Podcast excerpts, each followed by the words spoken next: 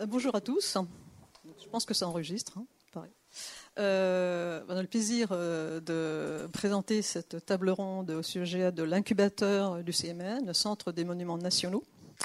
C'est un incubateur qui est sans équivalent en France, certainement en Europe, voire même à l'étranger. Donc, Valérie Sangorn en dira peut-être un peu plus. Mais c'est quand même quelque chose d'assez unique en son genre. Ça a été initié en 2017 par le Centre des Monuments Nationaux. Et euh, ça accueille actuellement sa deuxième promo de start-up euh, qui va commencer en janvier 2020, c'est ça? D'accord. Euh, et donc, jusqu'à présent, une quinzaine de start-up donc, sont, ou sont, donc accueillies par, par le CMN. afin de rénover, afin de transformer la médiation culturelle, l'image du patrimoine, du bâtiment. Et à l'heure où les musées et les bâtiments certains en tout cas musées, certains, euh, monuments euh, ont des, surfréquentations, enfin surfréquentation, ont énormément de fréquentation. Donc je pense à la Tour Eiffel avec 7 millions de visiteurs par an. Le Louvre, on connaissait plus de 10 millions comme des visiteurs avec des expos qui sont, euh, incroyables. la médiation, le problème de la médiation culturelle est quand même au cœur du sujet. Donc, alors comment est-ce qu'un un monument, un monument une institution centenaire euh, donc, qui gère une centaine de monuments, est arrivé à mettre au point euh, cet incubateur exceptionnel, je répète, il est vraiment exceptionnel, euh, et donc à offrir ces monuments comme terrain d'expérimentation aux start-up. C'est ça qui est absolument incroyable. donc, alors, on a donc euh, on a le plaisir d'accueillir Valérie Sangor, qui est donc la directrice adjointe du Centre euh, des Monuments Nationaux, en charge de l'innovation, du développement et des grands projets. J'ai bien dit. Euh, alors après, dans la quinzaine de startups qui ont été incubées, première promo et seconde promo, on a donc pas tous les invités, bien évidemment. Donc il y a Laurence Giuliani, qui est fondatrice de la société Aken, nantaise, qui est spécialisé dans la médiation sonore et la technologie des objets connectés. Alors, un de ces dispositifs phares, c'est euh, le parapluie connecté, qui est disponible dans certains mm, offices de tourisme, en tout cas, euh, qui marche très bien, et qui propose des visites de villes ou de sites extérieurs. Euh, Nino Sapina, qui est donc le cofondateur de la start-up Realcast, qui est spécialisé dans les applications euh, de réalité augmentée, enfin mix plutôt. Euh, une de ces applications, mais il vient de gagner, enfin il nous dira, il vient de gagner hier soir même un grand prix ici, euh, et c'est exceptionnel aussi. Et, donc il a une de ces applications phares aussi que l'on peut voir, c'est au Musée de la Libération à Paris, enfin, qui, voilà, qui remporte un grand, grand succès. Et puis, à sa droite, Pierre-Yves Toulot, qui est le fondateur euh, de la start-up euh, Intensity, qui, euh, qui, va mettre au point un dispositif très original de mise en lumière du patrimoine, enfin mise en lumière digitale du patrimoine. Avant, il a fondé la start-up What's qui édite un logiciel de simulation de mapping. Et avant 2003, il a cofondé CosmoAV, qui est une entreprise de, de, qui est une des entreprises leaders euh, au niveau du vidéomapping et de la projection monumentale.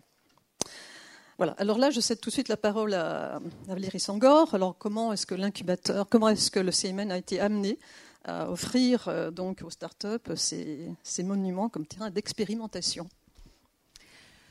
Bonjour à, toutes et à tous et merci de, votre invitation euh, ce matin euh, pour cette table ronde. Je suis ravie euh, d'être aux côtés de, trois équipes qui ont été ou qui sont en ce moment accompagnées par le CMN et je ne vais pas me substituer à, chacun d'eux d'ailleurs qui témoigneront de, la manière dont ils perçoivent cette collaboration avec le, le CMN.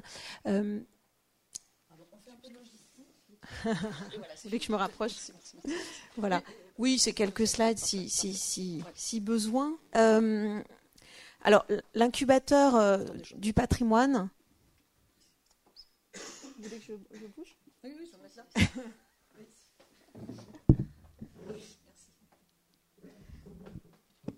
L'incubateur du, patrimoine est, une initiative qui n'est pas euh, née euh, ex nihilo. En fait, elle, procède de toute une démarche très volontaire engagée par le CMN depuis une dizaine d'années, plus d'une dizaine d'années maintenant. et elle s'est construite donc à partir de l'expérience acquise pendant ces années, au travers de très nombreux projets euh, de, très, nombreux projets de déploiement de dispositifs numériques, d'expérimentation euh, euh, tous azimuts, si je puis dire, au sein des monuments, avec les équipes des monuments, et toujours dans une grande cohérence avec la stratégie globale de l'établissement et ses enjeux. Euh, donc il est apparu au bout de dix années de, projets qui ont vraiment, j'irais, infusé à la fois euh, euh, les pratiques, les métiers en interne et permis de construire un, tissu de partenariat très solide et, varié avec les acteurs des écosystèmes. Il est apparu assez pertinent de, de structurer une offre d'incubation. Alors le terme, on reviendra peut-être là-dessus et aujourd'hui tellement utilisé qui ne veut pas forcément dire grand-chose, mais dans notre esprit, en tout cas, cette incubation passe par rapport très étroit au terrain, euh, à l'expérimentation, euh, et euh, procède de l'envie vraiment de construire de manière horizontale, partenariale, une relation forte entre un monument et, une start-up au travers d'un dispositif, d'un outil dont on pense qu'il va pouvoir à la fois innover dans les métiers et ou dans le rapport des visiteurs au monument. Euh, alors, Là, vous avez juste quelques mots euh, peut-être sur le, CMN, donc qui est effectivement l'un des euh, enfin, premiers opérateurs euh, culturels et touristiques français avec plus de 10 millions de, visiteurs par an. Ce qu'il faut retenir peut-être ici, dans, et qui a un impact dans mon, propos, c'est la dimension de réseau. Ça a été dit. En effet, le, CMN fédère plus de 100 sites partout en France, qui sont extrêmement, extrêmement variés, tous différents les uns des autres, ce qui nous amène à être à la fois dans un enjeu de gestion de réseau, de, de, politique de réseau, avec des outils, notamment numériques, très structurants, qui sont développés pour l'ensemble des monuments, qui sont ensuite gérés localement, territorialement par des équipes euh, dédiées. Et en même temps, il y a toute une, une, profusion d'initiatives qui sont prises par les, équipes des monuments eux-mêmes euh, dans les territoires dans lesquels ils euh, s'inscrivent. Donc la politique numérique d'innovation du CMN, notamment au travers de l'incubateur du patrimoine, doit vraiment se, comprendre à la fois à cette échelle réseau national autant que dans une logique d'impact territorial. Peut-être. Ah, bah, merci. Slide suivant. Voilà, donc je le disais, cette, euh, politique euh, numérique dont procède l'incubateur du patrimoine est vraiment, et je crois que c'est aussi ce qui fait sa, légitimité en interne et ce qui a permis euh, de, fédérer tout un réseau de correspondants au sein des directions du CMN à Paris et au sein des équipes des monuments dans les régions de, France. Euh, il y a un alignement très fort entre les missions du CMN et les missions de, l'incubateur du patrimoine, qui est donc pour nous une sorte à la fois de plateforme, encore une fois de collaboration avec euh, les startups, une sorte d'observatoire aussi au fond des, tendances. je on ne dirait pas qu'il est peut-être exhaustif, mais en tout cas par la, le nombre de candidatures qui nous sont envoyées pour chaque promotion de l'ordre de 90, on a là quand même une sorte d'observatoire assez intéressant euh, des grandes tendances de, l'innovation culturelle et patrimoniale. Donc ce dispositif, au fond, il constitue aussi j'espère pour les startups, euh, euh, un moyen d'entrer en contact assez facilement, d'avoir un canal de, dialogue lisible avec une institution comme la nôtre, qui est évidemment une structure importante. Parfois, il peut être compliqué de l'extérieur de se dire bon, j'ai un projet, comment, qui je contacte, euh, voilà, euh, quel est quel est le mode d'entrée de, de, le plus simple vis-à-vis d'une institution comme celle-ci? Et donc, l'incubateur, euh, je crois aussi permet d'apporter cette lisibilité.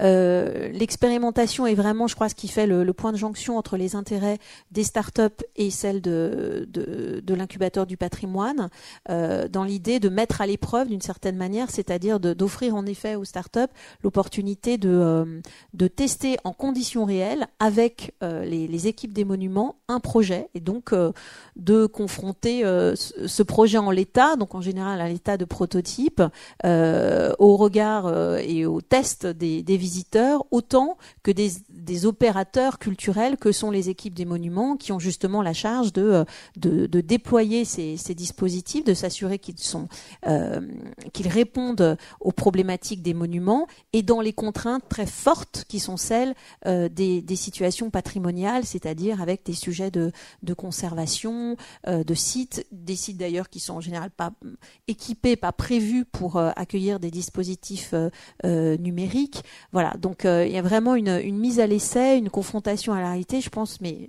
chacun en, parlera évidemment mieux que moi, j'espère propice à à, la réflexion et surtout à la l'ajustement de dans la mise au point de, de, ces projets avant leur mise en marché. Alors là, vous voyez à l'écran quelques-unes, enfin quelques-uns des jalons clé dans, dans, dans, la politique euh, numérique de l'établissement depuis dix ans. Donc, comme, comme je le disais à l'instant, on a testé beaucoup de choses, des robots euh, euh, facilitant l'accessibilité à certains monuments, des dispositifs de réalité virtuelle, mixte, augmentée pour renouveler les expériences de visite, des chatbots aussi pour euh, faciliter euh, euh, le, travail des agents et l'incubateur au fond donc se veut susceptible d'embrasser toutes ces problématiques. Donc on a parlé de la médiation, il n'y a pas il n'y a pas que ça, il y a beaucoup de problématiques aussi B2B, je dirais, qui qui ont un impact direct dans les métiers des agents du CMN, qui sont aussi des euh, des, axes de sélection forts pour nous, euh, des startups de l'incubateur qui en est effectivement aujourd'hui à sa deuxième promotion avec euh, sept équipes accueillies donc l'année dernière. Et là aujourd'hui, enfin cette année huit qui vont engager, qui sont déjà sélectionnés mais qui vont engager leurs expérimentations à partir de cette fin d'année début 2020. Est-ce que vous pourriez nous rappeler un peu les critères de sélection de ces, de ces startups? Comment comment vous les sélectionnez? Il y a des, critères, euh, je dirais, qui sont assez standards pour, euh, pour les incubateurs, c'est-à-dire euh, une évaluation qui porte sur le projet de la start-up elle-même. Enfin, je dirais ça comment dire, sa solidité du point de vue de l'équipe qui porte le projet, sa lucidité, on va dire, par rapport au, au marché, euh, euh, son ambition aussi, euh, la structuration de son projet. Donc bon, ça c'est quelque chose encore une fois qui, je pense, qui est audité par tous les incubateurs qui reçoivent des dossiers. dans le cas de l'incubateur du patrimoine, ce qui compte aussi évidemment de manière plus spécifique, c'est ce sujet du rapport à, au CMN, c'est-à-dire au fond je crois que c'est peut-être le plus important, en tout cas pour nous, c'est qu'est-ce qui va fonder le partenariat euh, Quels sont les Y a-t-il des intérêts convergents, des intérêts partagés entre la start-up et le CMN Parce que je dirais c'est à partir du moment où il y a un intérêt bien compris, dans le bon sens du terme, que euh, je crois va pouvoir se mettre en mouvement euh, l'expérimentation c'est-à-dire qu'on va choisir des startups qui ont des enjeux euh, de, tests qui coïncident avec des problématiques fortes pour euh, le réseau global du CMN ou un monument en particulier. Donc voilà, quelle est la nature de cette expérimentation? Est-ce qu'elle croise euh, les enjeux du CMN Les conditions de déploiement de cette expérimentation sont-elles réalistes? Quelles sont les conditions requises pour pouvoir mener à bien cette expérimentation? Voilà, donc ça c'est tout un un autre jeu de, questions que, euh, que nous nous posons et, euh, euh, au moment de, la, sélection. et puis, effectivement, aussi les enjeux dans, la durée, c'est-à-dire quid de l'expérimentation, des résultats d'expérimentation, à quoi va-t-elle conduire, quelle est l'étape suivante pour, pour la, la start-up puisque pour le CMN, c'est vrai que la création de l'incubateur du patrimoine procède aussi de, d'un intérêt qui va au-delà de, ceux de, l'institution elle-même, mais plutôt, euh, je dirais, qui euh, doit avoir une résonance à, l'échelle de l'ensemble de la sphère patrimoniale.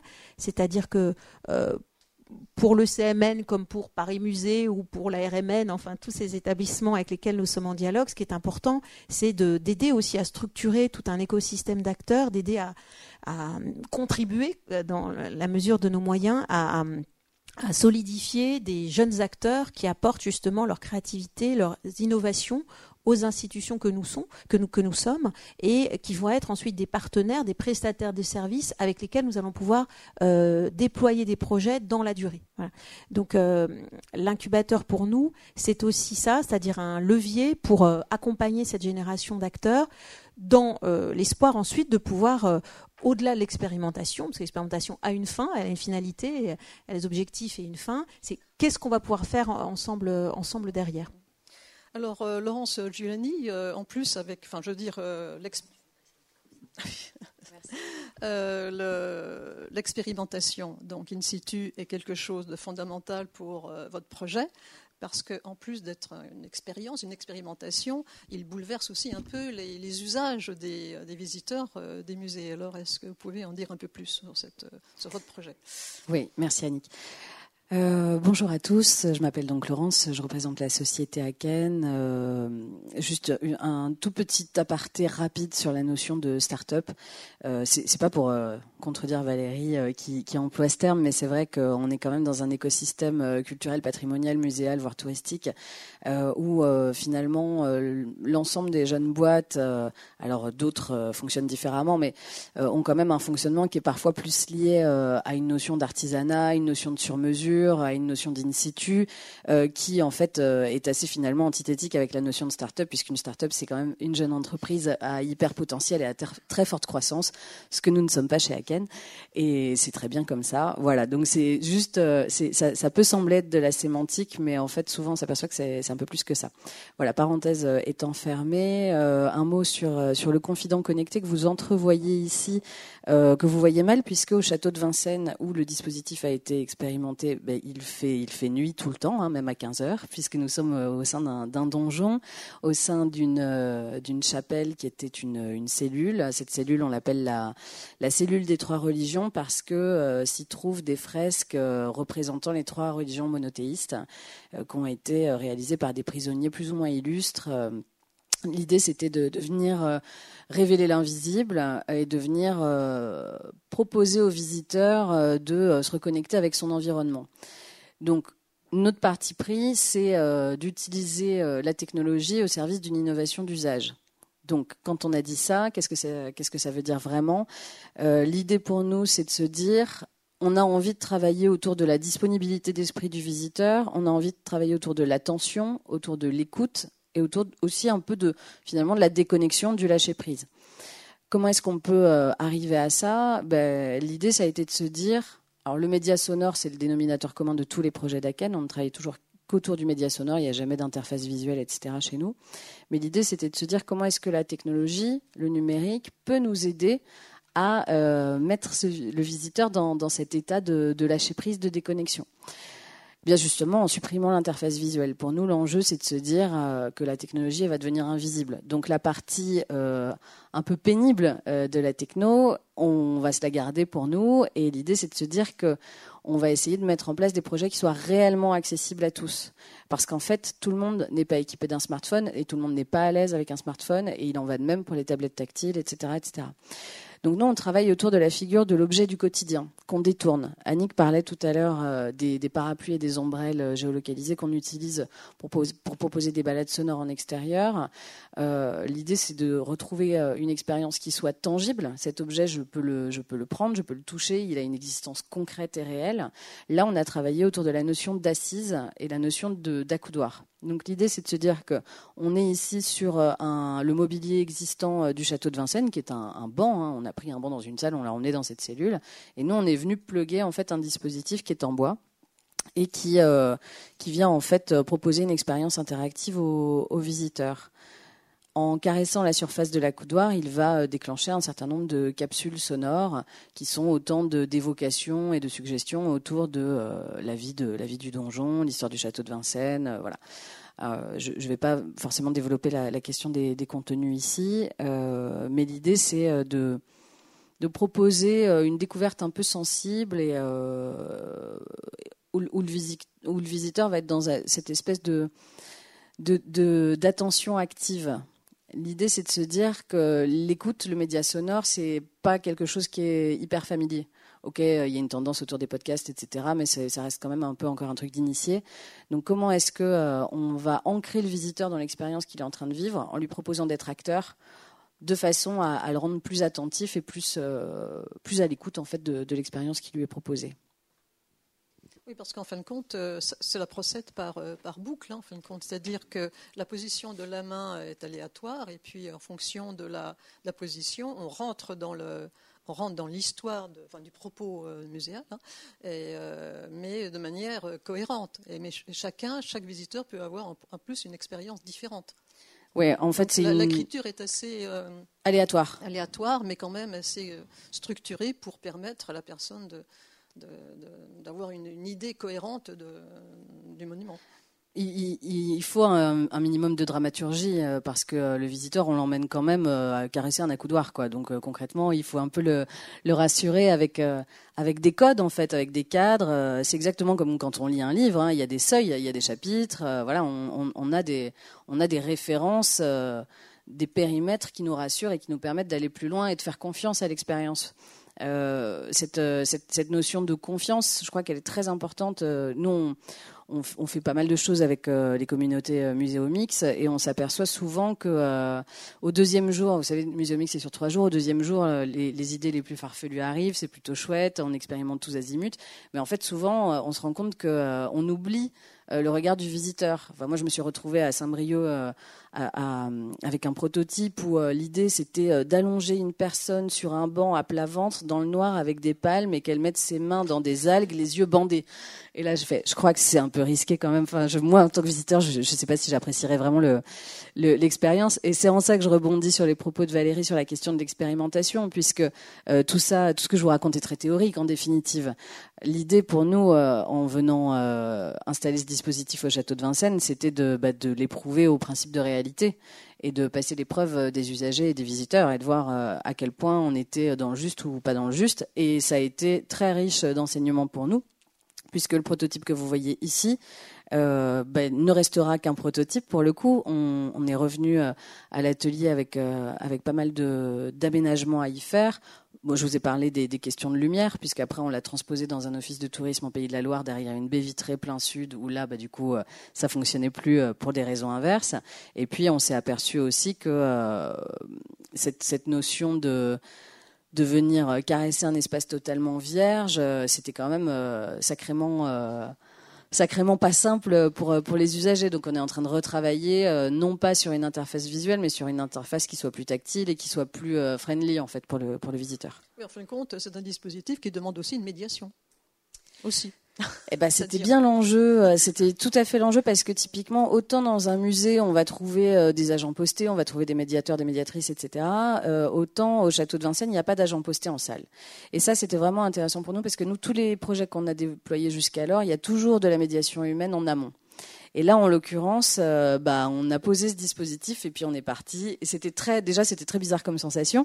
Et c'était drôle de se dire que les gens allaient traverser cette, cette cellule et peut-être ils allaient s'emparer du dispositif ou pas, mais qu'ils étaient euh, un peu euh, livrés à eux-mêmes. Et c'est vrai que cette question de, la médiation, nous, on, on, constate en effet que c'est souvent difficile, et je pense que Nina pourra euh, témoigner un peu de cette question aussi, que même quand on est dans le numérique, la médiation humaine, c'est difficile de l'écarter totalement. Eh ben, merci Et tant mieux, en fait. Merci pour cette transition. Alors, effectivement, euh, Nino, euh, euh, bah, les, applications en réalité mixte, enfin, on, connaît quand même, enfin, un peu plus que, que le confinement connecté, quand même, qui est une première. mais quand même, néanmoins, ça demande de, de l'expérimenter in situ et, et c'est toujours très très important. est-ce que vous pourriez nous en dire un peu plus sur votre projet aussi euh, Oui. Et puis, donc, euh, puis, parler aussi quand même du prix que vous avez eu hier. Ça marche.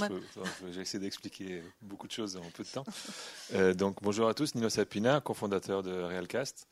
Donc une société qu'on a créée il y a deux ans, dont le but vraiment de faciliter aux gens l'accès à la culture et proposer des contenus différents dans les lieux culturels. Et le, on montrera la vidéo après. Euh, et donc, euh, nous, on vient de jeux vidéo, donc on a une expertise dans tout ce qui est interactivité, tout ce qui est, euh, je dirais, immersion dans les, dans les contenus gamifiés, entre guillemets. et en fait, avec la culture, bah, c'est une autre approche parce qu'il faut raconter des choses pas forcément plus sérieuses, mais en tout cas, il faut respecter les lieux, il faut respecter leur contenu. Et du coup, ça prend un autre sens et c'est vraiment quelque chose qu'on. Enfin, c'était notre ambition. Et, donc, on, on s'est attaqué aussi à la technologie de réalité mixte, puisque pour nous, c'est vraiment un nouveau média qui va permettre un nouveau type d'interaction. Comme euh, Laurence disait, naturel. En fait, nous, notre, but, c'est que les gens aussi oublient le casque et qu'ils sont complètement projetés dans le lieu et qui voient des choses naturellement. On constate que finalement, bah, quand c'est bien fait, bah, les gens, ça arrive, et du coup, ils, oublient le casque, ils voient juste des hologrammes, ils croient que c'est des, des, vrais objets, et donc ils sont complètement plongés dans les histoires. Euh, et, du coup, on va plus loin que ce qui est téléphone ou les interfaces qu'on connaît aujourd'hui avec les PC et les téléphones. Et donc, euh, c'est vraiment une révolution qui arrive. Nous, on est un peu au début parce que les casques, ils sont encore assez rares, ils sont très chers, ils ne sont pas vendus au grand public. Et donc, c'est un vrai challenge technique et aussi de contenu, d'adapter le contenu à ce type d'usage. Euh, donc on a travaillé sur plusieurs projets depuis la création de la société et chaque fois évidemment on a essayé d'apporter des nouvelles fonctionnalités pour trouver les moyens de raconter des histoires, donc notamment développer par exemple un narrateur virtuel qui accompagne les visiteurs dans leur visite, qui, est un élément très fort et très important parce que les gens peuvent être perdus dans un monde virtuel et en fait c'est une relation émotionnelle qui se crée entre les visiteurs et un personnage qui est là, qui s'occupe d'eux et s'adresse à eux. On a développé euh, bah, tout, tout, ce qui est interaction, déclencher les choses de façon facile, juste en les regardant. Donc, pas, pas besoin d'apprendre des gestes, pas besoin des, interfaces, des boutons, des choses comme ça. Donc, voilà, on a vraiment travaillé sur le côté accessibilité à tout le monde. Euh, et on voit même que les personnes qui sont aujourd'hui un peu coupées des technologies, euh, bah, en fait, grâce à cette approche, elles sont très contentes et sont heureuses fait de pouvoir rencontrer la technologie dans, les lieux comme ça, sans, effort particulier d'apprentissage euh, nouveau. Voilà, donc euh, parler un peu de, de, dernier projet qui va illustrer un peu le, notre travail. Donc en fait, c'est un projet qu'on a déployé en fin, octobre, euh, fin août, pardon, à 75e anniversaire de la libération de Paris. Donc c'est un nouveau musée qui, qui, est ouvert à ce moment-là. Et donc dans le sous-sol du musée, il y a un bunker à 20 mètres sur terre où il y avait les résistants qui organisaient la résistance pendant les deux semaines de la libération de Paris euh, pendant les enfin, avant que les Alliés arrivent. Et, donc, il y avait le fameux colonel Roll avec sa femme, avec les FFI, avec d'autres résistants qui communiquaient avec euh, les résistants qui étaient à Paris et qui, organisaient cette résistance. Donc, c'est un événement qui n'est pas forcément connu, enfin, en tout cas, c'est quelque chose qui n'est pas très connu. C'est un lieu assez exceptionnel parce qu'il est, caché, il a une vraie ambiance physique, même quand il est vide, quand on rentre dedans, ben, on sent vraiment des choses particulières. Et puis grâce à ces technologies-là, en fait, on est vraiment plongé dans, cette histoire. Donc je vous invite à y aller parce que c'est ouvert euh, tous les jours, euh, sauf lundi et tous les après-midi. Mais il faut réserver. Hein. Euh, il faut réserver sur place pour l'instant. Je pense que le musée va mettre en place un système de réservation Internet à partir de l'année prochaine. Donc on est encore un petit peu au rodage, il peut y avoir quelques bugs, mais globalement on a des super retours. Et donc on a gagné le prix ici hier, la meilleure, la grand prix de la réalité augmentée. Et donc tout le jury, évidemment, il est passé voir l'expérience et ils étaient assez bluffés par, par cette possibilité-là. Parce qu'encore une fois, nous, on utilise par exemple le casque HoloLens, qui est un casque qui est plutôt utilisé dans l'industrie, euh, qui est assez technique. Euh, et donc notre but, c'était qu'on oublie tout cet aspect technique et que les gens, voilà, ils n'ont rien à faire, ils ont juste à, rentrer dans l'expérience et visiter. Donc voilà, c'est réussi. Donc on a un petit film qui, qui illustre tout ça, qui n'est pas forcément le dernier montage, on vient de le faire. Vous allez voir euh, les images de, ce bunker. Il y a quelque chose d'exposé, mais assez vite. Il y avait un film d'archives qui nous a inspiré, qui nous a donné des éléments de d'histoire. poste de commandement dictait ses ordres. Donc voilà, les gens se baladent en fait, et là vous avez. On et on développe l'expérience euh, en réalité augmentée. Euh, qui sont interactives et qui permettent aux visiteurs de, se plonger dans l'histoire des lieux. Actuellement, nous avons déployé la toute dernière expérience au Musée de la Libération de Paris. Euh, donc c'est une expérience qui permet aux visiteurs vraiment de rencontrer les résistants de l'époque et donc de vraiment de, vivre ces moments comme s'ils vivaient en 1944. Le poste de commandement du, de Roll Tanguy se trouve à 20 mètres sous terre, à 20 mètres en dessous du musée. Euh, et à cause de conditions d'humidité assez fortes, euh, il y a beaucoup de contraintes pour vraiment remettre en contexte ce fourmillement et cette agitation folle. Donc on a opté pour cette nouvelle technologie. On a transformé l'histoire en quelque chose d'interactif, ce qui permet en fait aux visiteurs de, de vraiment de jouer un rôle.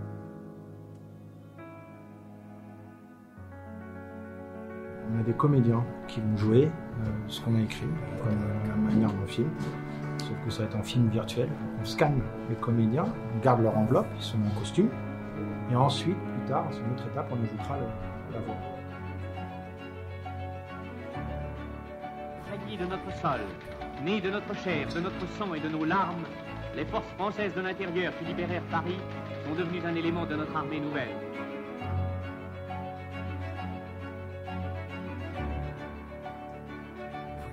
La réception était extrêmement bonne au niveau des publics, au niveau des critiques euh, du monde muséal, ce qui fait que ça devient un atout majeur pour le musée. On inscrit définitivement euh, ce dispositif sur du pérenne. C'est une première en France.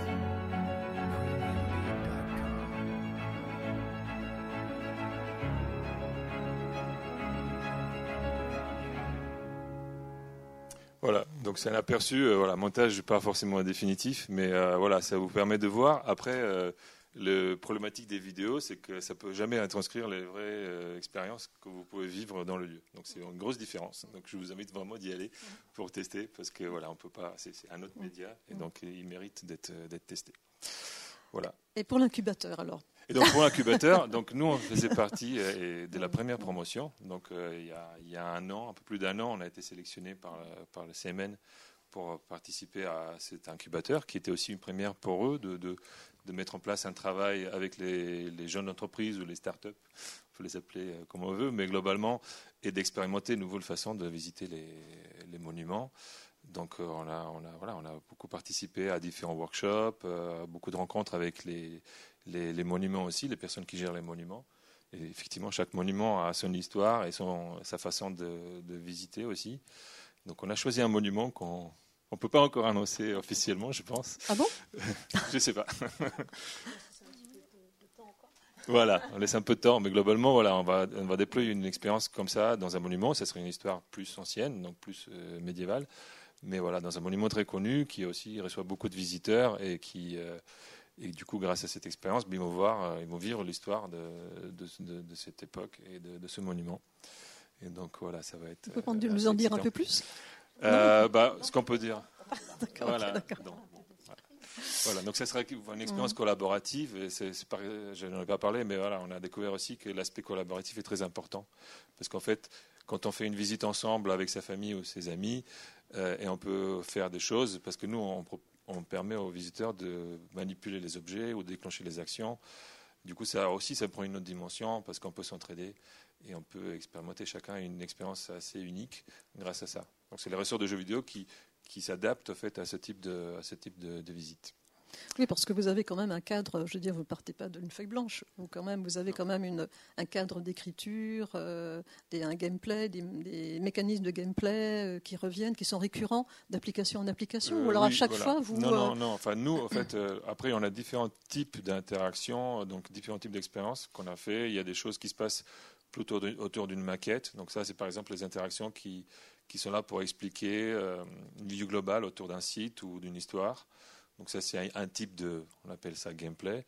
On a un autre type de gameplay qui est plus euh, façon aventure, où on est vraiment en taille réelle avec les hologrammes autour de nous, comme vous avez pu voir là. Donc là, vous êtes, vivez une aventure dans un lieu. Et après, on a aussi un autre mode qui est plus euh, une sorte de tour. Donc, savez, vous, enfin, tour, une chasse, où vous vous déplacez dans un espace assez grand et vous voyez des hologrammes qui vous guident et qui vous font déplacer dans un espace qui peut être assez grand. Par exemple, ce qu'on a fait au musée Lee, on a fait une chasse aux fantômes, et là, en fait, c'était dans la bibliothèque qui était assez grande. Et donc, on chassait les fantômes d'Asie qui étaient exposés, exposés à ce moment-là dans le premier étage. Mhm. Et, donc, euh, voilà, c'était plus une, voilà, une découverte dans un espace assez grand. Donc, en fait, il y a plusieurs ressorts. Après, nous, on utilise toujours la même technique d'interaction. Et notre ambition, c'est de, voilà, de participer à ce nouveau langage et de mettre en place des bases d'interaction pour ce média qui, qui, est en train de se développer et que, mhm. voilà, on pense qu'on peut apporter quelque chose là-dessus. Alors, euh, Pierre-Yves euh, Toulot, euh, nouveau média, alors là, vous, vous apportez, vous allez apporter quelque chose, un outil euh, révolutionnaire qui n'existe pas, qui va, qui va certainement changer beaucoup de choses au niveau de l'éclairage, de l'éclairage du patrimoine. Donc là, si on peut parler de euh, d'immersion, d'interactivité, là pour le coup c'est extérieur. Hein. Alors est-ce que vous pouvez en dire un peu plus Peut-être pas qu'extérieur. Mais... Comment? Peut-être pas que extérieur, ah. mais euh, on va voir. Non, déjà pour parler de, du mm. CMN et de l'incubateur, nous mm. on est tout neuf. Hein, on vient mm. on a eu la chance d'être sélectionné au mois de juin. Euh, d'être annoncé oui, mois de juin. Euh, c'est d'autant plus pour nous une, chance et une expérience incroyable, c'est que cette idée d'Intensity avait germé depuis quelques années. On avait l'envie très forte de la, de la, faire naître. Et c'est vraiment l'incubateur, du... c'est le fait d'avoir été sélectionné qui nous a déclenché le, la création de la société, de la start-up. Et euh, donc euh, voilà, maintenant c'est parti officiellement. Euh, Intensity existe, les, développeurs ont commencé à travailler, les partenaires arrivent, les investisseurs arrivent aussi. C'est important, faut en parler. ça se fait pas avec rien. Et, c'est beaucoup grâce au CMN et à l'incubateur. Donc pour l'instant, on n'a pas commencé d'expérience au sein du CMN, mais ça, ça y est, le planning commence à arriver. je crois qu'on en a une première qui sera janvier-février euh, du côté de Castelnau.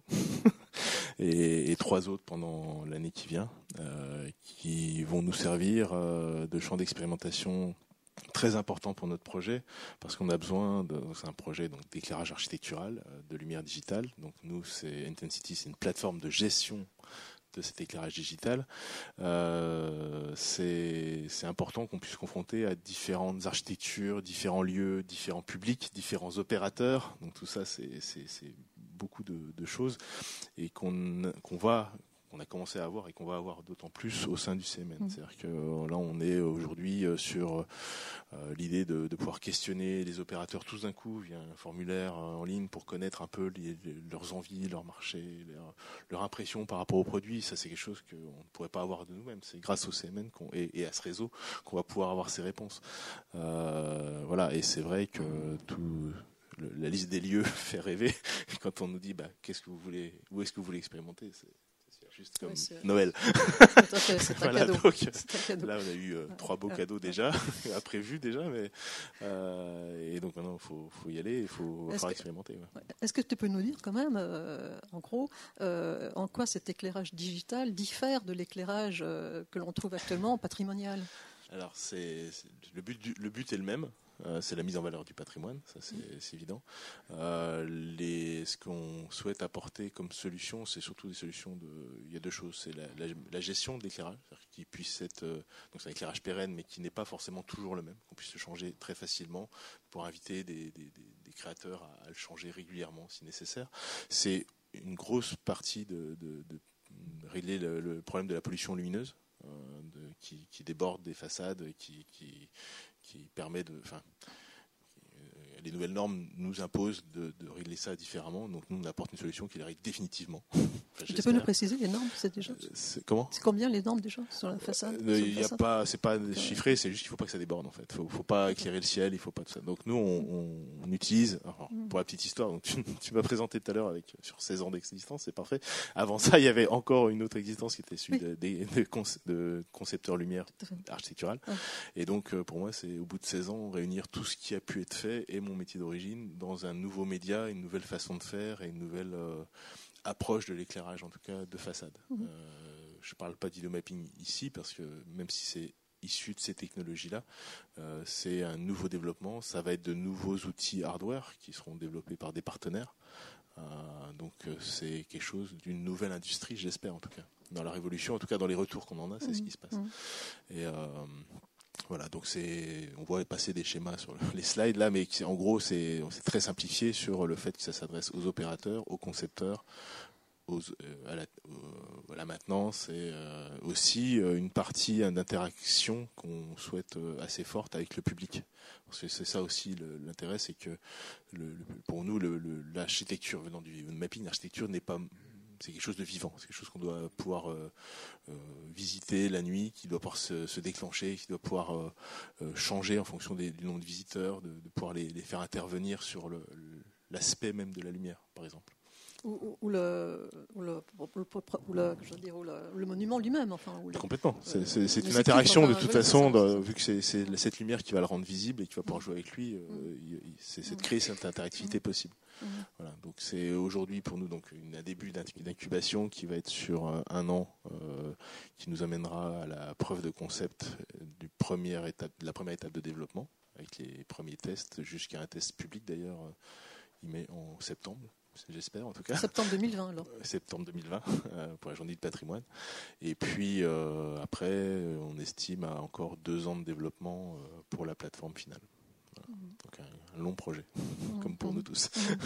Oui, ça va être extrêmement, ça va, parce que je disais tout à l'heure, ça va révolutionner quand même Enfin, le marché est énorme. Enfin, on parle de, dispositifs incubés par le, par le, par le CMN, et celui-là, euh, c'est son avenir, c'est vraiment une grande industrialisation. Ah, c'est une, grosse. Euh, enfin, on parle effectivement. le marché est, énorme, une échelle assez large, parce que là, on parle patrimoine, et c'est vrai, l'axe mm. qu'on a donné à, Intensity, c'est le patrimoine, parce que ça, ça résout mm. beaucoup de problèmes sur la mise en valeur du patrimoine mm. et des, des, vieux, des bâtiments anciens, des, euh, classés, protégés, etc. on travaille avec des associés sur cette application, sur de l'architecture contemporaine, euh, voire nouvelle. C'est aussi possible, c'est une nouvelle source, donc euh, allons-y. Mm. Mais c'est vrai que l'axe de départ du patrimoine est, vachement, est pour nous très important. Ça lui donne aussi une histoire quelque part à, cette, à ces nouveaux procédés. en tout cas, c'est ce que, c'est ce que je me raconte. Mm. Mm. Alors, au niveau technique, euh, au niveau des, des vidéoprojecteurs, est-ce que ça va être des vidéoprojecteurs Parce que là, on est au Satis. Donc, est-ce que ça va être des vidéoprojecteurs euh, existants euh, Est-ce que vous, vous allez apporter quelque chose d'autre comment, comment, vous allez opérer? Aujourd'hui, on, aujourd'hui, on opère nos expériences avec les projecteurs existants. Donc, une des slides qui passe, on voit un résultat sur la cathédrale de Rouen qui a deux ans déjà. Euh, l'idée dans l'année qui vient, c'est qu'on va expérimenter de nouveaux appareils. On, commence à avoir des accords avec certaines marques qui nous ouvrent leur bureau d'études sur des équipements à venir euh, qui seront euh, commercialisés d'ici un an maintenant, un an et demi. Euh, et on l'espère, mais c'est ce qui est en discussion, adapté exactement à ce procédé-là. Euh, de pouvoir être en extérieur, de pouvoir être compact, de pouvoir être comme un vrai projecteur d'éclairage et qu'on ne l'appelle pas vidéoprojecteur, même si on est d'accord, c'est la même chose. Alors, est-ce que le logiciel que vous avez développé euh, chez Whatsit euh, de simulation peut aussi s'appliquer à ce, logiciel de, je veux dire, à, une mise en lumière digitale? C'est différent? C'est complémentaire. Ce qu'on fait au sein de site, qui est vidéo mapping, tous ces, outils-là, euh, oui, ils serviront, je pense. Euh, à nos partenaires plutôt de bureaux d'études déployés, parce qu'il va falloir déployer ce système largement, enfin je l'espère, en tout cas c'est ce qui est convenu, euh, France et étrangers. pour l'instant on a des, un marché qui s'ouvre à Dublin. Où ça, pardon À Dublin, en Irlande. et je vais à Montréal la semaine prochaine pour discuter aussi de, de ce qui est possible de faire là-bas. Donc le projet n'existe pas encore complètement, on est en train de développer, mais l'attente est déjà très très forte. En tout cas, euh, voilà. Et par rapport aux outils qu'on a pu déjà faire, ça sera complémentaire certainement, mais pour l'instant, euh, c'est vrai que l'outil lui-même est déjà assez fort à, mmh. développer. tu parlais d'intérieur aussi, de quoi s'agit-il? On est sur une source de lumière, donc euh, si, si, la nécessité se fait que mmh. ça peut répondre aussi à, à des attentes en intérieur, il n'y aura mmh. pas de souci c'est même presque plus simple, logiquement, mais l'attente est beaucoup plus forte et les besoins sont plus forts sur l'extérieur.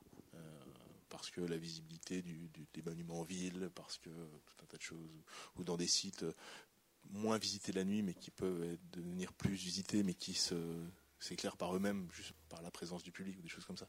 C'est mmh. là-dessus qu'on va essayer de travailler pour dynamiser ça. Et les designers lumière, quels sont, quel est leur ressenti déjà? Pour l'instant, ils ont tous euh, à l'histoire, ceux que je connais. Euh, certains sont partenaires d'Intensity, certains sont des connaissances qui, qui déjà s'entraînent à, réfléchir à comment on travaille avec ça. Sur les, on a fait un test il y a 15 jours qui n'est pas encore en ligne, mais qui j'ai un test de concept qui a permis de, se mettre dans qu'est-ce que c'est que ces nouvelles sources virtuelles qu'on va pouvoir utiliser et partager. Et euh, là, c'est aussi le, sujet de, cette année, c'est de les confronter entre les opérateurs, les designers lumière, voir comment ils vont pouvoir travailler sur un nouveau média quelque part. on parle de mettre en valeur en lumière, jusque-là tout le monde connaît, mais ça va être d'une nouvelle façon. ouvrir de nouvelles portes en tout cas. Donc, je reviens au CMN en fait. est-ce que, je veux dire, est-ce que vous avez parlé tout à l'heure des tendances. Euh, alors, euh, il y a le podcast, il y a la réalité virtuelle, il y a le chatbot, etc. Est-ce qu'on peut déjà se dessiner, puisque c'est un véritable laboratoire, euh, ces, nouvelles formes de, dispositifs qui vont transformer le monument et le musée. Mais avant, excusez-moi, avant j'ai une autre question. Euh, c'est euh, là j'ai vu que le RMN Grand, Palais avait euh, ouvert au printemps un incubateur avec la société Fisheye qui permettent aux, aux start-up également dans le secteur culturel d'expérimenter leur réseau afin effectivement de transformer l'image des musées, etc. Mais alors, la médiation pour le musée et une médiation pour le monument, est-ce qu'il s'agit de la même médiation d'abord? Euh, Laurence y faisait euh, référence tout à l'heure. C'est vrai que euh, dans, les monuments du, CMN, on n'a pas forcément systématiquement d'agents postés en salle, simplement parce qu'il n'y a pas de, collection, sauf exception. donc, en effet, le, rapport au monument est d'emblée différent de celui qui s'installe dans, un musée. Euh, donc, euh, euh, pour, en, pour en revenir à la dimension d'observatoire, alors observatoire avec des limites qui sont celles liées au fait qu'on est enfin, les, candidatures qui remontent à, nous sont au fond à la croisée effectivement des tendances du, marché et puis aussi de, de, ce qui est perçu de l'extérieur des enjeux du, du CMN. Euh, donc la cartographie est peut-être pas complètement euh, exhaustive. Moi, ce qui me frappe là sur ces deux premières promotions, euh, je dirais, c'est alors la montée en puissance plutôt des, des enjeux liés aux pratiques métiers. Alors peut-être qu'on y est aussi nous-mêmes plus sensibles, parce que volontairement sur la première promotion, on a quand même mis l'accent sur des projets euh, associés à des dispositifs qui ont un impact direct dans la relation euh, des visiteurs au monument. Donc en effet, euh, essentiellement des, supports de médiation. Et là, dans la deuxième promotion, alors aussi parce qu'on a repéré des projets qui nous paraissaient euh, mûrs et très intéressants, on a diversifié le choix en intégrant aussi beaucoup plus euh, d'innovation en termes de, euh, vraiment de d'outils euh, qui peuvent euh, être euh, utilisés par les équipes des monuments elles-mêmes. alors que ce soit sur des problématiques, par exemple, de, de, financement de nouveaux modèles économiques. là, on a par exemple dans la deuxième promotion une start-up qui s'appelle Brian Sings qui installe des bornes, euh, des cabines photographiques en réalité, qui permettent aussi de générer du microdon. Donc ça, ça nous intéresse beaucoup de voir comment euh, voilà, on peut euh, varier les, sources de, financement et générer de nouvelles formes de, recettes aussi directes pour les monuments.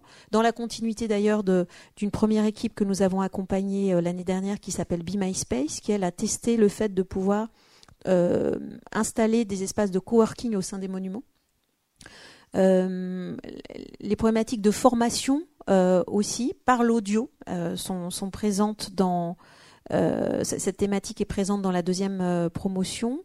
Et c'est pour nous un sujet évidemment majeur à l'échelle d'un réseau comme celui du, CMN avec 1400 agents et une telle diversité de compétences, d'expertise, de, de, structurer la formation, la transmission des compétences euh, entre les agents, euh, entre les monuments aussi, puisqu'au fond, euh, il y a des, à partir d'une même problématique, on voit en fonction de, des monuments, de leurs caractéristiques architecturales, de leur ancrage territorial, des réponses qui sont données, qui sont très variées.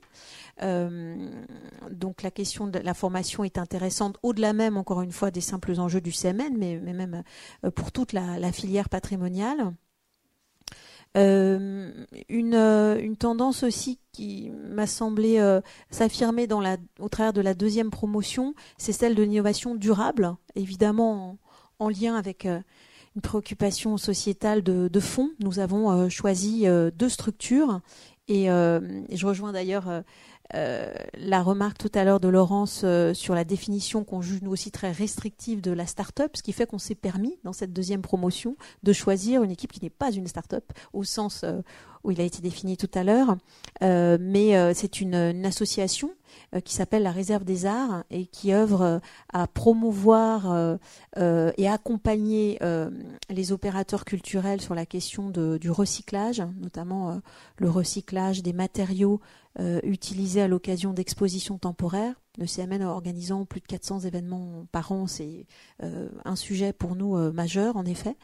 nous avons aussi retenu une équipe qui s'appelle Explorama, qui, elle, travaille à valoriser la biodiversité qui est aussi une, expertise assez forte du CMN, puisqu'on parle beaucoup des bâtiments et des monuments, mais euh, le CMN gère aussi tout un ensemble de, de jardins, de, voire de domaines classés, euh, avec là des, des, problématiques très très particulières euh, en termes de gestion, entretien, valorisation, préservation de, ces, de ces ensembles paysagers.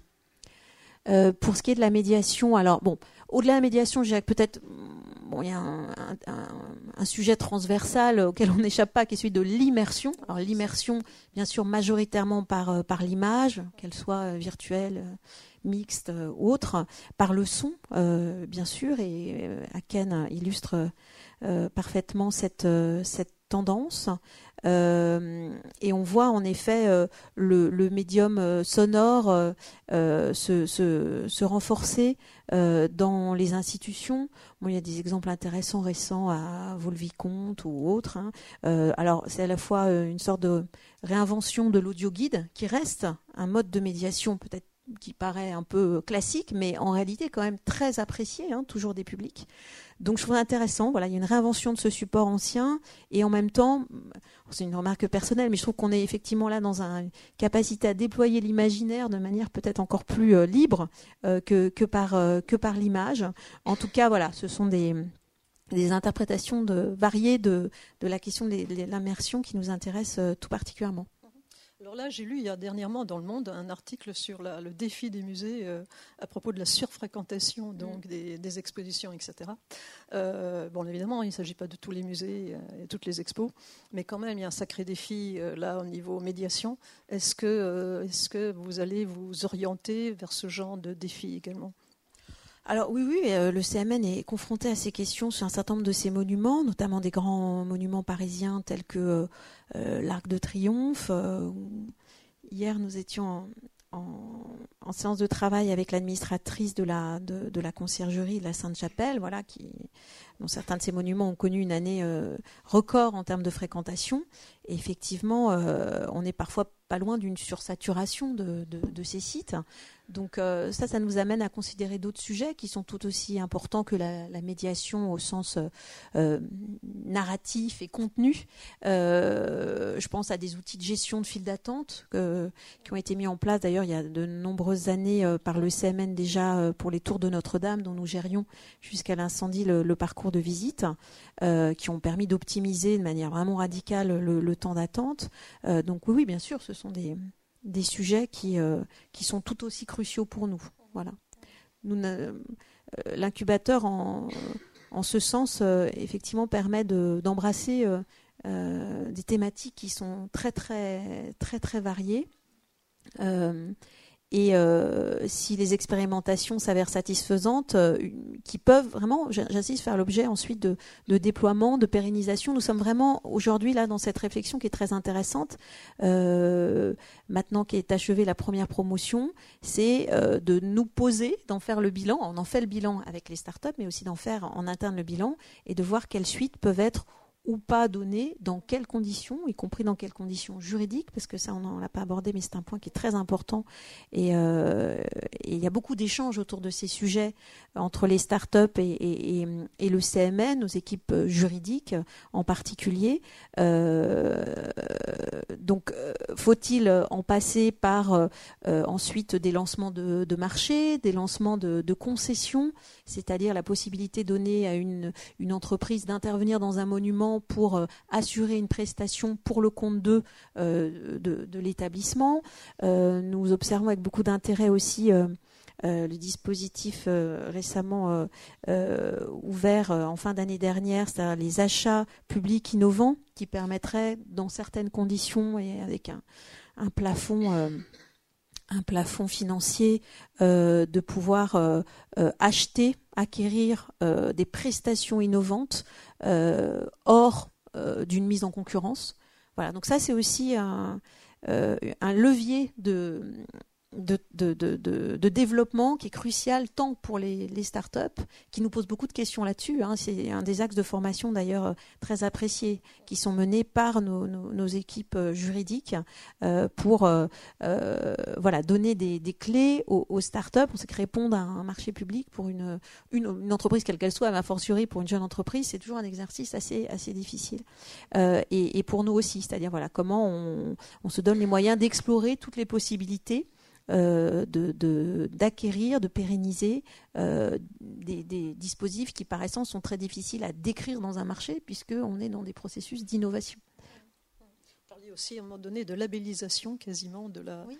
Des, euh, là aussi, c'est très intéressant de, euh, pour une jeune entreprise d'être labellisée par le CMN. C'est la porte ouverte à beaucoup de choses. Oui, alors ça, je, je laisse plus les, les, les startups en, en, en, parler, mais euh, bon, certaines en tout cas, oui, nous ont, euh, ont témoigné du fait que, euh, euh eh bien, l'opportunité de, s'inscrire comme ça dans dans ce grand réseau euh, du CMN, en tout cas, peut accélérer, peut leur donner de la visibilité, peut accélérer aussi des, prises de contact, parce qu'au-delà du CMN, c'est aussi tout un, réseau d'acteurs dans le champ patrimonial. Je pense que, en effet, c'est peut-être plus facile euh, parfois d'accéder à, à, certains d'entre eux par l'intermédiaire d'eux ou euh, avec, euh, je dirais, l'onction d'une certaine manière du, du, CMN que de taper à la porte euh, directement. Donc euh, oui, tant dès que l'on peut faire des mises en contact pertinentes, on, on le fait bien sûr.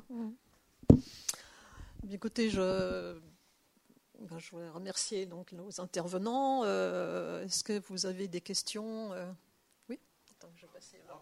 Je pense que ça ira. Bravo pour l'idée, bravo pour les projets. J'avais un, un petit peu euh, bravo pour euh, les idées, bravo pour les projets, vraiment. Euh, et je pense que le son, c'est l'émotion.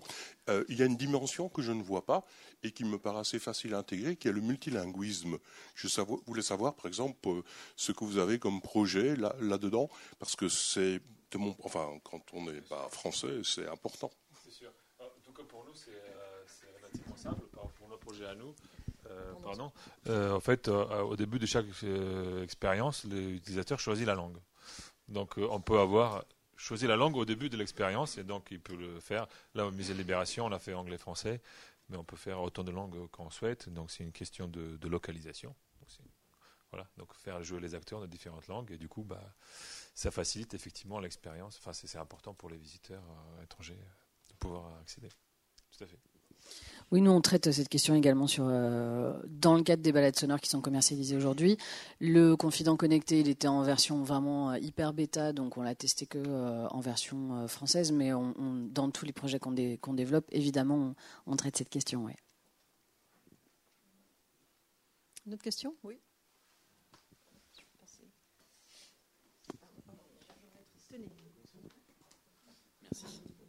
Alors, euh, je voulais remercier effectivement euh, pour ce beau panel euh, des différentes startups dans l'incubateur du CMN. J'avais deux questions, une pour Ilcast et une pour Intercity.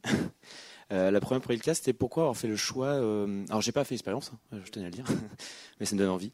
pourquoi avoir fait le choix du casque HoloLens et pas forcément, enfin, et pas d'utiliser des tablettes pour pouvoir présenter l'expérience en réalité augmentée.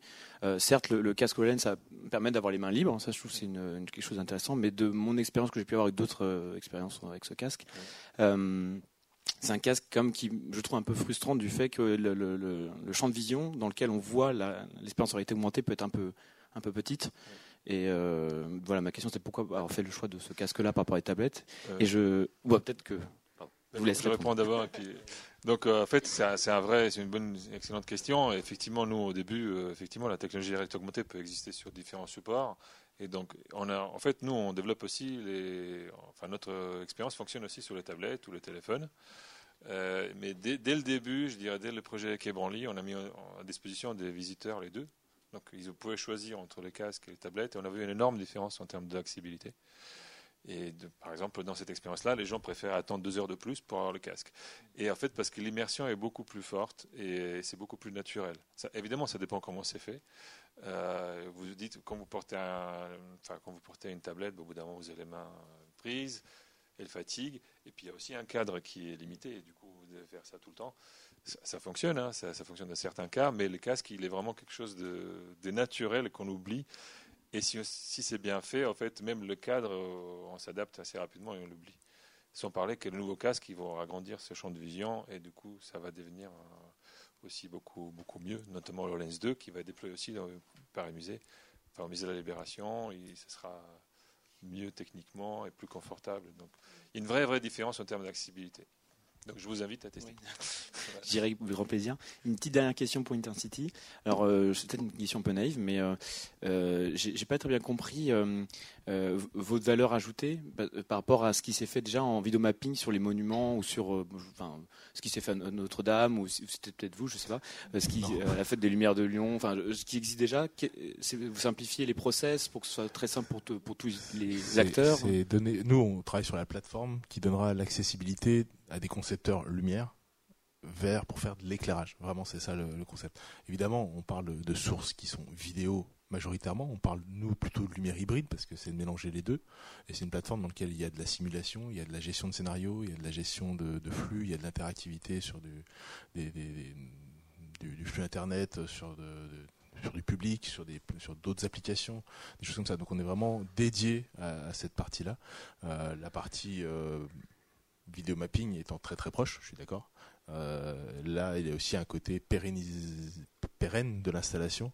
Euh, on parle d'une plateforme qui est, euh, quand le client se met dessus, il s'engage pour 5-6 ans d'exploitation et nous de maintenance, et, etc. Et on aborde déjà en ce moment les, un nouveau process, c'est le LAS, Lumière as a Service, où on pourrait s'associer à des installateurs pour que l'ensemble soit payé à l'utilisation en vérité et y compris pour les concepteurs qui, en fonction de l'utilisation de tel ou tel concept d'éclairage à tel et tel moment, sont rémunérés aussi là-dessus. Il ne faut pas oublier qu'il y a beaucoup de choses derrière à gérer, et alors pas pour tous les sites, pas dans tous les pays, euh, il faut qu'on s'associe à ça. Et de la même manière, sur la maintenance, on parle de choses pérennes, on a besoin de choses qui remontent très vite sur des équipes déjà en place, qui ne connaissent rien à la vidéo, mais qui veulent, qui, doivent, voilà. on amène un outil vidéo dans un dans l'espace lumière. voilà, c'est pas l'inverse. Bonjour, Jordan Abou à Paris Match. Euh, je m'adresse à Madame Senghor. On travaille avec le Centre des Monuments Nationaux sur un projet qui va aboutir bientôt euh, sur la Villa Cavrois en réalité virtuelle. Je voulais vous poser une question parce que effectivement, d'ailleurs, merci pour ce bel exposé et cette association qui existe entre les startups et le Centre des Monuments Nationaux. Est-ce que dans votre modèle d'innovation, vous intégrez donc sur le long terme peut-être une triple association avec des journalistes qui, qui racontent les histoires? Voilà, je voulais savoir si vous, Bien sûr, on s'autorise tout. Euh, euh, oui, on part toujours, euh, encore une fois, de l'opportunité d'une rencontre et l'intérêt d'un partenariat qui est construit, en effet, même, enfin, à, deux ou trois, enfin, selon la manière dont on perçoit ce, réseau. C'est-à-dire, c'est en tout cas l'intention d'une entreprise qui rencontre la problématique d'un site d'un site et euh, en association avec une, une, expertise aussi en général. Euh, là, par exemple, dans le cas d'Intensity, euh, il y a effectivement euh, euh, plusieurs monuments d'ailleurs qui sont très intéressés, qui, qui, qui, candidatent. Alors, chacun parfois pour des motifs d'ailleurs différents, ce qui donne autant d'occasions de, de tests à la start-up. ce travail se faisant en lien donc avec Intensity, mais aussi en l'occurrence la direction de la conservation des monuments, des collections et des monuments au CMN, qui est la direction qui opère la, ce qu'on appelle la maîtrise d'ouvrage, donc vraiment tous les travaux. Donc c'est souvent c'est des discussions tripartites. Euh, donc euh, voilà, donc la pertinence d'un projet, euh, y, compris après en termes de conditions de d'expérimentation, parce qu'on peut avoir, on, peut être tous convaincus de l'intérêt de tester tel, projet, mais simplement les conditions sont pas rassemblées. Ça peut être des conditions météorologiques. on a beaucoup de monuments en extérieur, donc euh, voilà, où les conditions financières ne sont pas euh, là. C'est d'ailleurs pour ça, sur cette deuxième euh, promotion, que nous avons intégré le principe d'une bourse, ce qu'on n'avait pas fait sur la première promotion, et on est, on a été à l'écoute des des retours d'expérience des startups. Donc cette année, euh, on, va essayer d'accompagner dans la mesure de nos possibilités, enfin de contribuer, de participer au coût d'expérimentation, euh, parce qu'on a conscience que, ben, voilà, pour un certain nombre de startups, euh, il y a des coûts spécifiques au lieu d'expérimentation qui ne sont pas amortissables dans la durée. Donc on, veut participer de, cet effort-là. donc oui, un projet qui associerait des, je dirais, des créateurs, des producteurs de contenu qui soient issus de la presse ou de tout autre univers, euh, dès lors qu'encore une fois, il y, a une pertinence de, prise de contact et de, après d'opérationnalité du projet avec euh, un monument, euh, bien sûr, il faut, il faut candidater pour la prochaine euh, promotion. Mais comme vous l'avez dit, il y a aussi, au-delà de, l'incubateur et euh, au-delà, avant, après, enfin, je sais pas comment le dire, euh, d'autres manières de, collaborer avec le, CMN. L'incubateur pour nous, c'est vraiment un, espace, je dirais, un peu de liberté, de prise de risque partagée, qui nous permet de travailler sur des projets qui sont très amont. Mais après, il y a plein d'autres manières de collaborer avec euh, le CMN, peut-être le, cas en ce qui vous concerne, dans des logiques, alors là, évidemment, plus encadrées d'un point de vue juridique. Ça va être une logique euh, euh, de marché public. Le CMN publie un marché et va chercher un prestataire qui va répondre à ce marché, ou va, comme je disais tout à l'heure, aller chercher un concessionnaire qui va ensuite opérer un projet dans une activité dans, dans un monument, ou via des formes partenariales, mécénales, etc. Mais là, on est dans ça pour nous, cela concerne des, projets qui ont déjà atteint une maturité et on est là face à un, client ou un partenaire. On est dans une logique de, marché. On n'est plus dans, l'expérimentation. Mais évidemment, il y a un continuum autant que possible entre, entre les, deux, euh, les deux phases.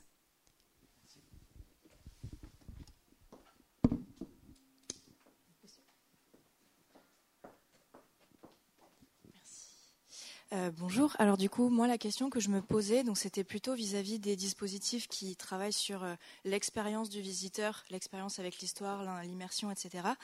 Il me semble que bon, c'est des dispositifs qui moi m'intéressent beaucoup, mais il me semble que on ne peut les apprécier que dans le cas où on va peut-être réguler l'affluence des visiteurs. Par exemple, dans la vidéo qu'on a vue, euh, dans le bunker, il y avait deux visiteurs.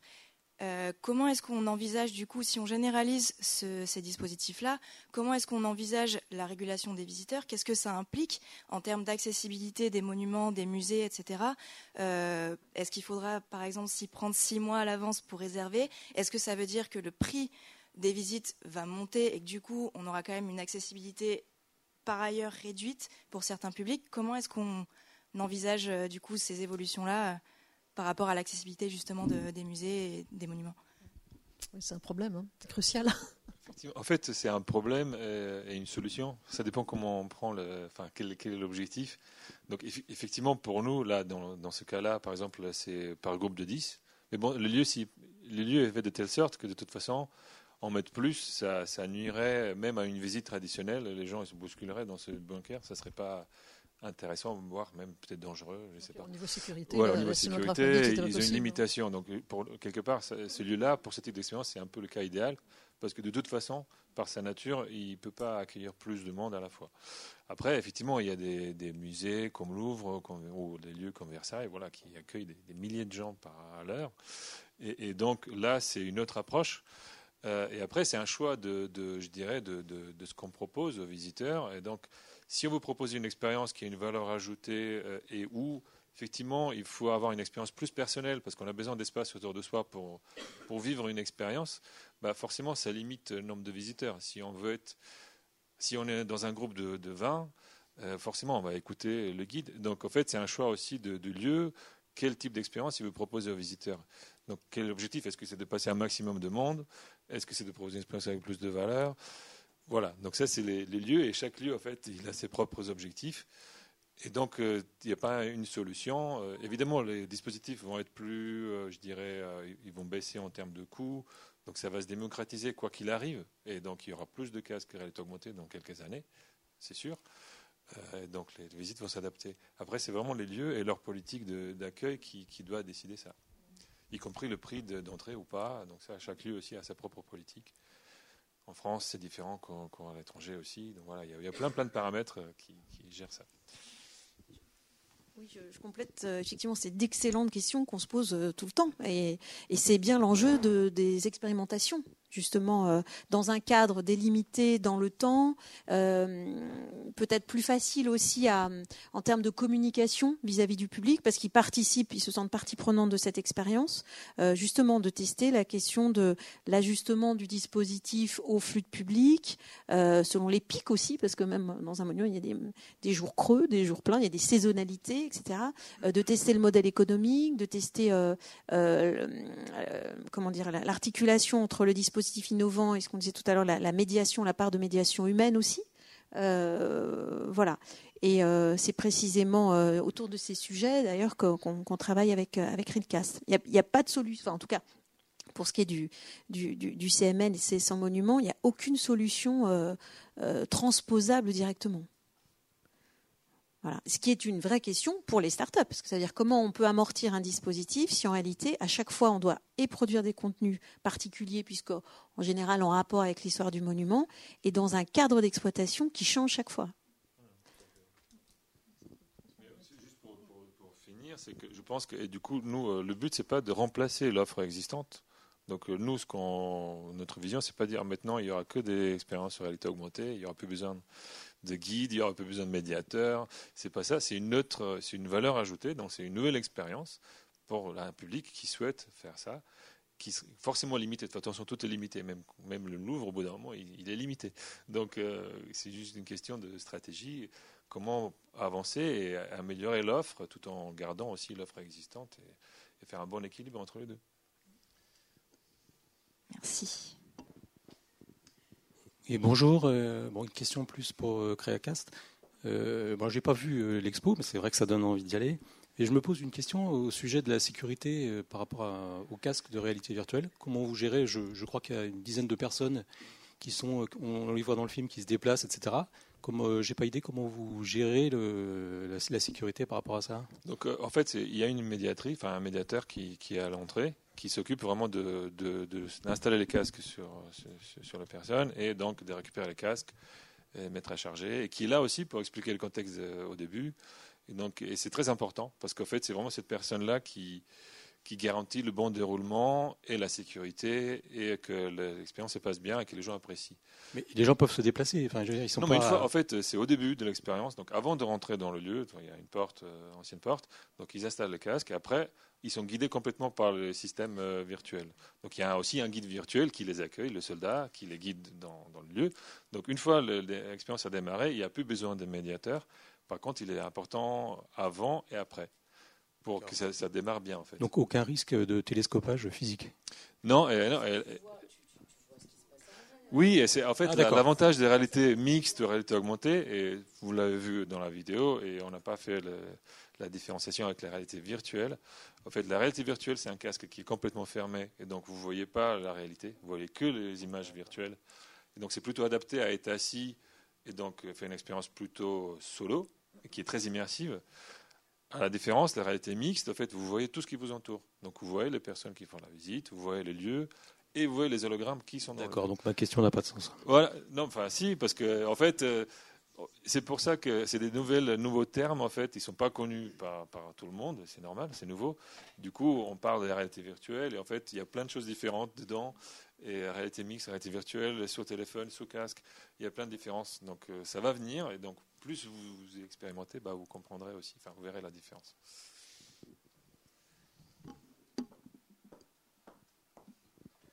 Je voulais savoir un petit peu le, la périodicité des, rencontres avec les, musées qui du, du, CMN. Euh, comment, comment ça se passe? Est-ce que c'est sous forme de workshop? Enfin, un peu concrètement, euh, comment, comment les choses se déroulent au fil de l'année? Alors, euh, en fait, c'est vraiment euh, organisé euh, selon le, le, le, rythme de l'expérimentation. Alors, il y a après euh, le choix des, des, équipes en juin. Bon, il y a quand même un moment un peu euh, festif, euh, tous ensemble, pour pour commencer à créer une communauté, parce qu'il y a cet effet-là aussi qui est intéressant de, de communauté qui grandit d'ailleurs d'une d'une saison sur l'autre. Et je pense que les échanges entre pairs, hein, entre startups, c'est quelque chose d'essentiel, hein, parce qu'au fond, les problématiques sont quand même souvent les, les mêmes, même si après appliquées à des cas très différents et qu'il se passe beaucoup de choses et que voilà. Donc on essaye de, mixer des moments comme ça euh, collectifs et des moments, euh, des moments plus individuels, où là on va travailler avec euh, chaque start-up en fonction de ses, de ses besoins, de ses enjeux. Donc en début d'incubation en septembre, donc après l'été, on fait une sorte d'entretien avec euh, euh, des correspondants qui vont suivre ensuite la, la start-up pendant toute son incubation au CMN euh, et qui ont des expertises métiers particulières pour vraiment discuter. On prend le temps, une heure, une heure et demie, deux heures, pour discuter de, au fond, de ce que la start-up attend de cette année d'incubation. Quels sont ses, avec quoi veut-elle sortir au fond Quels vont être ses critères d'évaluation de, du succès de, de cette incubation Et puis nous, de notre côté on va exprimer aussi nos, attentes, nos souhaits, nos, problématiques euh, euh, autour euh, du sujet pour déterminer un premier cadre de, travail. Euh, partant de, des conclusions de cette première euh, séance d'échange, nous, on va ensuite, euh, je dirais, porter un peu la, porte, la bonne parole auprès des, monuments du réseau pour susciter des, des, envies. Et donc, il y a aussi un processus, d'une certaine manière, de candidature interne qui est favorisé auprès des équipes des monuments et qui est géré par la, la, mission stratégie prospective et numérique, qui au sein du CMN est vraiment l'entité qui euh, qui, pilote euh, tout ça. Euh, et ensuite, on va faire un, croisement entre les, candidatures des monuments qui vont dire bah, moi j'ai envie de travailler avec Internet City, j'ai envie de travailler avec Recast, et les, souhaits des startups. Donc, euh, on va ensuite organiser une séance au cours de laquelle on va, et on en est là aujourd'hui, enfin un peu après, on va euh, proposer des mariages, des mariages euh, d'expérimentation entre monuments et start-up. Et là, on, voit finalement que très souvent, il y a plusieurs monuments pour une start-up parce qu'encore une fois, il y a plusieurs cas de, tests. une fois ces mariages réalisés, définis, eh bien le temps de l'expérimentation va pouvoir euh, se mettre en place, avec euh, cette année un point nouveau qui est, je le disais tout à l'heure, l'attribution d'une bourse, qui va amener les startups aussi à euh, établir un budget dans lequel, auquel le CMN va, va contribuer partiellement. Puis après, on sera dans le temps du déploiement de l'expérimentation, puis du bilan de l'expérimentation. Et puis, en complément de, ce, fil rouge de l'expérimentation. Il y a aussi tout ce qui relève des formations euh, qui sont proposées par euh, les agents du CMN aux startups. Donc, en général, ce sont des formations collectives. J'évoquais euh, le temps consacré aux, aspects juridiques. il y a également un temps qui s'est déjà déroulé, qui a été consacré aux problématiques de communication, de marketing. voilà. Et puis aussi en fonction des, des, souhaits des équipes, on peut nous ensuite essayer de mobiliser en interne euh, bah, des experts qui vont euh, euh, consacrer une heure ou deux à parler de leur métier et échanger avec les équipes.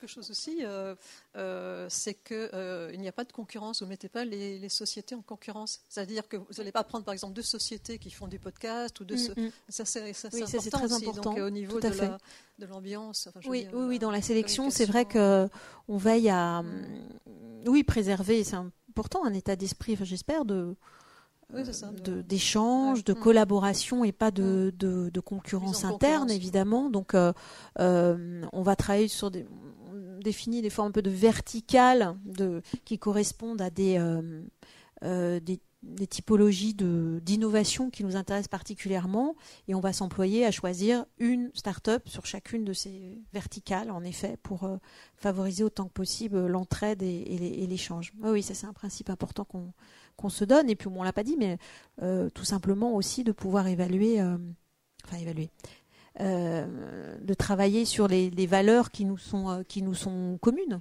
Euh, je pense que quand, on est entrepreneur dans, la sphère culturelle et patrimoniale, effectivement, on, est aussi au-delà de l'intérêt de sa propre société, voilà, traversé par, par des valeurs plus sociétal. Voilà, donc euh, il est important aussi au moment de l'évaluation des dossiers, des pitchs, de, sentir ça, cette envie aussi d'être partie prenante d'une communauté et d'être prêt aussi à euh, voilà s'ouvrir aux autres. Juste sur, la question de la concurrence, il faut quand même se dire que la plupart des structures, des institutions culturelles, etc., patrimoniales, elles n'ont pas non plus un budget extensible. Et donc, si elles achètent Realcast, elles n'achèteront pas Intensity ou Aken. Donc, en fait, pour de vrai, la concurrence, elle existe bien sûr, mais il faut juste la prendre de façon stimulante et de se dire qu'en fait on est dans un écosystème qui est vivant. Et, euh, pour le coup, euh, l'année précédente, ce que mes yeux ont vu, on travaillait autour de projets sonores et c'était plutôt très intéressant euh, de venir toutes les toutes les deux ces, deux boîtes de venir confronter notre façon de travailler, aussi notre façon d'aborder le marché, etc. Et en fait c'est voilà, il y a une très très bonne ambiance dans les promos et c'est super, mais en fait on, est quand même là pour on est quand même là pour bosser et puis pour vendre nos solutions. Donc euh, il y a quand même une réalité économique euh, derrière tout ça. Quoi. Oui, après, dans, le cas du CMN, on n'est pas en fonction des innovations, on ne parle pas des mêmes budgets, on parle pas donc il n'y a pas forcément de concurrence directe. Par exemple, entre City et un projet Railcast, c'est deux budgets totalement différents. Donc il n'y a pas de, concurrence. Et puis après, euh, on ne travaille pas sur le court terme d'un an. Enfin, ce qu'on dit là, c'est qu'on construit une communauté qui va grandir dans, dans, les années qui viennent. Donc euh, en tout cas pour ce qui est du CMN, il y a des budgets qui sont attribués euh, chaque année, il y a des budgets qui sont euh, pilotés au niveau du siège, il y a des budgets après des monuments eux-mêmes. Enfin voilà, donc il y a une diversité de, cas de figure. en fonction des innovations et des projets dont on parle. voilà, après, comme toutes les institutions culturelles, bien sûr, et, privées, on travaille sur des budgets contraints, mais ça n'empêche pas de, varier, de varier les achats publics. Remercier nos intervenants.